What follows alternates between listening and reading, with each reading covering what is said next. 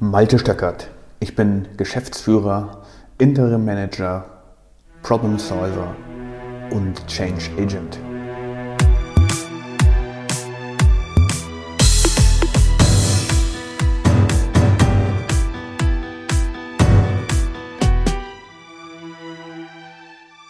So, willkommen zu dieser Podcast-Folge. Heute mit meinem Geschäftspartner Rolf Eickmann. Ich bin Malte Stöckert. Moin, Rolf. Moin. So, wir wollen uns heute mal über das Thema Digitalisierung unterhalten und wie es in der Realität umgesetzt wird. Du bist ja viel in Österreich unterwegs und hast ein schönes Beispiel mitgebracht, an, der, an dem wir lernen können, wie man es richtig macht. Erzähl mal. Ja, es ist eigentlich ganz spannend. Ich saß da mit Mitarbeitern von Kunden zusammen. Er war auf Dienstreise und hat das Fahrzeug mal getestet. Und die Polizei hat ihn getestet mit dem Ergebnis, dass er halt so schnell unterwegs war. Und jeder kennt das wahrscheinlich oder hat mal gehört von jemandem, der zu schnell gefahren ist. Dann kriegt man in Deutschland halt einen Anhörungsbogen, den muss man ausfüllen, ob man das war, ob man eben was dazu sagen möchte, dies und jenes, muss das per Post zurückschicken und dann kommt irgendwann, zahlen sie X oder Y Euro. Beziehungsweise, wenn das halt nicht ganz zu schnell war, Z Euro direkt. In Österreich war es ganz witzig, dann haben wir dieses Strafmandat mit einem Barcode, mit einem Data Matrix Haben die Leute ihr Handy genommen, abgescannt, konnten direkt den Beitrag überweisen und das Thema war durch. Das Ganze dauerte 30 Sekunden. Das heißt, das gab es auch nicht mal per Post, sondern das gab es dann gleich per E-Mail. Das gab es per E-Mail oder man hätte es auch als Post bekommen können. Aber auf alle Fälle war das auf, als Barcode auf diesem Dokument drauf. Einfach abscannen, glücklich sein. Hört sich ja jetzt nach einer wirklich guten Lösung an, weil sie ja auch extrem schnell ist. Das heißt, es ist ja für alle von riesengroßen Vorteil, außer natürlich für denjenigen, der die Strafe bezahlen muss. Aber kein administrativer Aufwand, keine Bürokratie, einfach Geld abbuchen, fertig. Genau. Keine zwei Briefe, die jetzt hin und her geschickt werden müssen, damit eben die Administration, die Posteingang, Verarbeitung, Ausland etc. pp. Alles wesentlich schneller, effizienter und man hat sofort einen Haken hinten dran. Wir reden nun von Österreich, also ein Land, das uns ja relativ nah ist, von der Kultur, von der Sprache her. Das heißt, ähm, der Rechtsrahmen auch als EU-Staat dürfte ähnlich bis identisch sein wie in Deutschland. Also warum machen wir es wieder so mega komplex? und nicht einfacher. Ja, ich kann die Erklärung dafür leider nicht geben, warum wir das so machen, aber bei uns sieht es einfach so aus. Ja, war auch mehr rhetorisch. Ähm, ein Paradebeispiel dafür ist auch, wenn man sich mit Österreichern unterhält, seit 40 Jahren, wenn sie einen Reisepass beantragen, wird er nach Hause geschickt.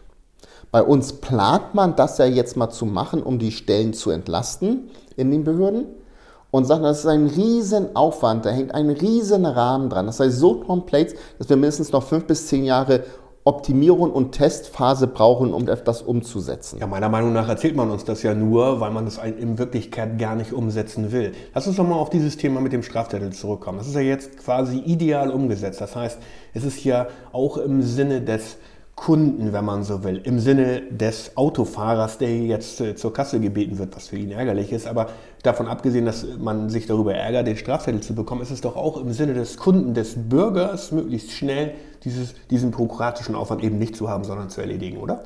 Absolut. Vor allem, weil natürlich auch die Verwaltungskosten damit geringer ausfallen als in Deutschland, die ja immer noch on top kommen. Und man weiß ja, man ist zu schnell gefahren. Ja? Und ich schätze jetzt mal aus dem Bauch, ohne eine Studie zu nennen, dass wahrscheinlich 80 Prozent aller Verkehrsverstöße in der Geschwindigkeit in einem Rahmen sind, dass es keine Punkte gibt oder Strafverfahren kommen, sondern dass das meiste einfach reine Geldstrafen sind. Und das haben wir natürlich dadurch wunderbar vereinfachen, beschleunigen und unkompliziert halten. Und äh, vor allen Dingen, wenn wir es jetzt mal auf eine Unternehmensseite, auf eine Unternehmenssicht äh, projizieren würden, dann fehlt hier ja ganz klar in Deutschland offensichtlich das Verständnis dafür, dass die Behörden letzten Endes ein Dienstleister für den Bürger sein sollen. Bezogen auf die Businesswelt, die Lösungen, die man dem Kunden bietet, müssen für ihn möglichst einfach sein, oder nicht? Absolut. Der, das Beamtentum, staatliche Institutionen als Dienst am Bürger ist ja in Deutschland eh nicht gerade weit verbreitet, diese Ideologie. Ich denke aber auch, dass es für die Mitarbeiter im öffentlichen Dienst das Leben ebenfalls einfacher macht. Ja? Es ist schneller, es ist direkt, es ist auch teilweise anonymer. Ja? Ähm, Es bleibt mehr Zeit für andere Tätigkeiten über. Nehmen wir jetzt mal um auf das Beispiel Reisepass zurückzukommen. Ich musste also online noch einen Termin machen, wenn es denn online geht. Ich musste noch mal hinfahren. Die Mitarbeiterin oder Mitarbeiter ist noch mal wieder für eine Viertelstunde fakturiert durch das Abholen des Reisepasses. Auf der anderen Seite wissen wir, dass wir in der Verwaltung definitiv zu wenig Stellen haben, dass die Digitalisierung da grundsätzlich hängt, was nochmal mehr Mitarbeiteraufwand bedeutet. Ja, also warum entlasten wir sie nicht? Ja, ich würde nochmal auf das äh, zurückgehen, dass eben die grundsätzliche Sicht auf die Dinge, nämlich äh, das so einfach wie möglich für den Kunden zu machen, einfach fehlt offensichtlich.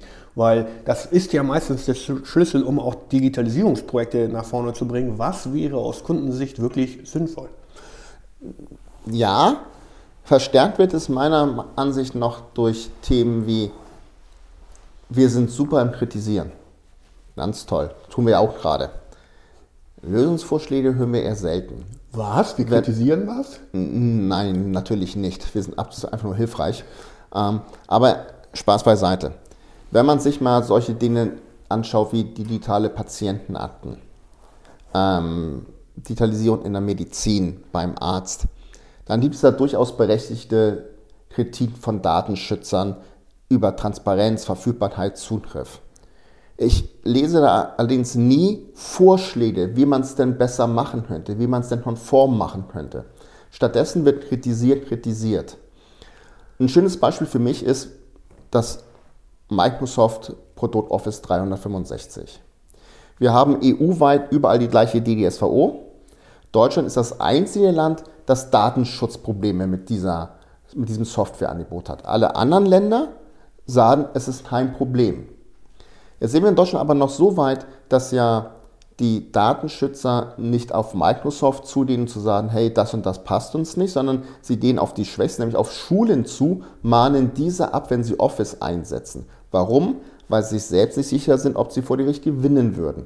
Das ist Digitalisierung in Deutschland, das ist Datenschutz in Deutschland. Anstatt offensiv Probleme anzusprechen und an einer Lösung zu arbeiten, sich daran zu beteiligen, an der Lösungsfindung, wird lieber gemerkelt, hintenrum gearbeitet, kritisiert, aber ein Problem zu lösen, wird nicht als Aufgabe des Jobs gesehen. Das ist extrem interessant, weil die Sicht auf Deutschland im Ausland ist doch eigentlich meistens, dass wir die besten Problemlöser sind, die besten Ingenieure sind, aber wir stellen fest, dass es offensichtlich nicht so ist, sondern wir reden hier über Überadministration, wo wir eigentlich zu was ganz anderem wollen, nämlich zu schlanken Prozessen. Und wenn man erstmal schlanke Prozesse hat, dann geht natürlich das mit der Digitalisierung wesentlich einfacher. Und nochmal, meine Sicht der Dinge oder unsere Sicht der Dinge ist ja darauf, man muss es immer aus der Sicht des Kunden bewerten, was ist gut für ihn und was ist schlecht für ihn. Und nicht so sehr von demjenigen, der ja in irgendeiner Art und Weise die Verwaltung machen muss. Absolut. Wir haben natürlich überall sehr viel Eigeninteressen dran, das ist auch menschlich, ob nun über die Gewerkschaften, Betriebsräte, ähm, Unternehmer oder auch in, in Beamtentum gibt es natürlich Kommen wir mal zu dem anderen Beispiel, über das wir neulich auch geredet haben. Dieses Thema, du hast ja gerade angesprochen, in der, im, im Medizinbereich, also äh, jetzt im, im, Patientenbereich und so weiter. Äh, wie läuft das denn mit der digitalisierenden Krankmeldung in Deutschland heute? Oh ja, es ist ein hervorragendes Thema. Ähm, also man kann ja da nicht so viel trinken, wie man weinen möchte bei dieser super Umsetzung, die geleistet worden ist. Einfach mal ein paar Rahmenbedingungen zu nennen. Es gab mit der alten Papierkranschreibung ein paar Fakten. Der Mitarbeiter war verpflichtet, den Arbeitgeber zu informieren, direkt. Und es gab die drei Karenztage, welche entstanden sind aus den früheren Zeiten mit der Postzustellung. Also man kriegt die zum Arzt, bekommt seine Kranzschreibung, packt das im Briefumschlag, schmeißt im Briefkasten und dahin haben die drei Tage, bis es beim Arbeitgeber ist. Die Digitalisierung macht nun alles einfacher und leichter. Darum wurden diese Karenztage erstmal auf fünf erweitert, weil Verwaltung braucht ja digital mehr Zeit und wird langsamer. Das Besondere daran ist noch, dass es noch zusätzlich eine 14-tägige nachträgliche Einreichmöglichkeit gibt. Das heißt, als Arbeitgeber weiß erst 19 Tage später, nachdem der Mitarbeiter nicht erschienen ist, ob er krankgeschrieben war oder nicht. 19, 19 Tage. Tage in Summe. 19 Tage. Genau.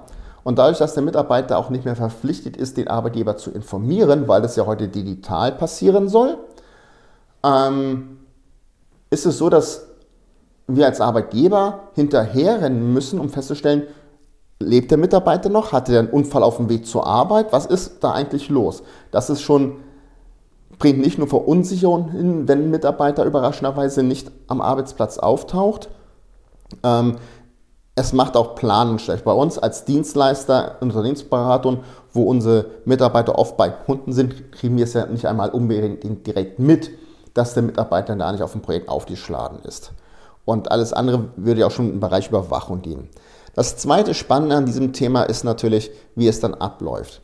Also die Krankmeldung, die vom Arzt an die Krankenkasse, oft erst nach 24 Stunden, mit einem Lauf über, über Nacht und kann dort dann abgerufen werden, meistens nochmal einen Tag später. Warum mhm. das nicht in Echtzeit funktioniert, ja, wissen wir nicht. Das ist wieder das ganz Besondere daran.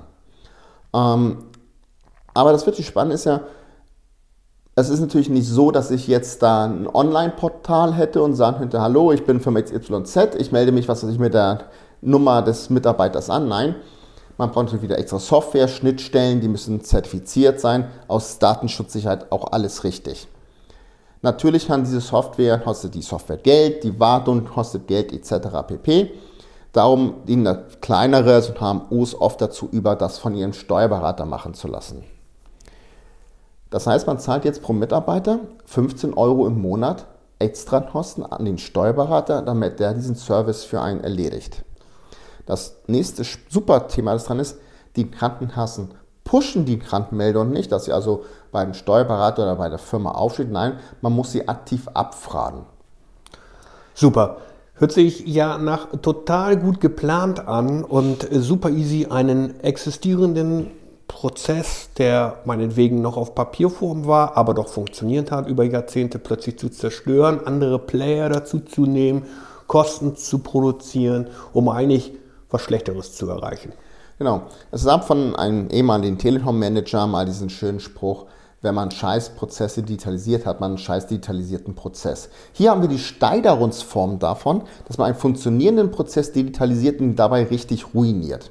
Also wirklich Digitalisierung in Deutschland als super, super Thema. 100 Prozent. Also, wir haben gelernt an zwei Beispielen, wie man es äh, mit der Digitalisierung machen kann. Das Beispiel aus Österreich und wie man es nicht machen sollte. Und ich finde diese Sichtweise des Ex-Telekom Chefs auch richtig. Man braucht gut funktionierende Prozesse und darüber muss man sich vorher Gedanken machen. Und man muss sich auch überlegen, ist es wirklich an allen Stellen sinnvoll, sofort zu digitalisieren oder sollte man nicht erstmal einem kleinen Rahmen ausprobieren, ob man nicht bei dem Alten bleibt, ob man das optimieren kann, bevor man das in Gänze auf, wie viel sind wir, 80 Millionen Bundesbürger umwälzt. Ja, die große Thema, was wir sehen bei der Handmeldung, ist ja, wo ist das Problem, das damit gelöst wird? Also Digitalisierung als Selbstzweck wird nicht funktionieren, sondern nur Geld verbrennen. Es ist wie bei jedem anderen Projekt auch, wie bei jeder anderen Optimierung, in einem Industriebetrieb auch, welches Problem habe ich und welches Problem möchte ich damit wie lösen. Wenn man sich diese Fragen zu Anfang nicht stellt, dann gibt man einfach nur Geld aus. Sehr gut. Es kommt also auf eine vernünftige Projektplanung an. Es kommt aber vor allen Dingen offensichtlich auch darauf an, sich Gedanken zu machen, was sinnvoll ist und was nicht sinnvoll ist. Genau, wenn ich kein Problem habe, warum fasse ich das an? Korrekt. Super. Ganz herzlichen Dank für heute, Wolf. Ja, gerne. Ähm, nächstes Mal auf diesem Kanal mehr. Wenn ihr uns weiter verfolgen wollt, www.stingorg.de. Bis zum nächsten Mal.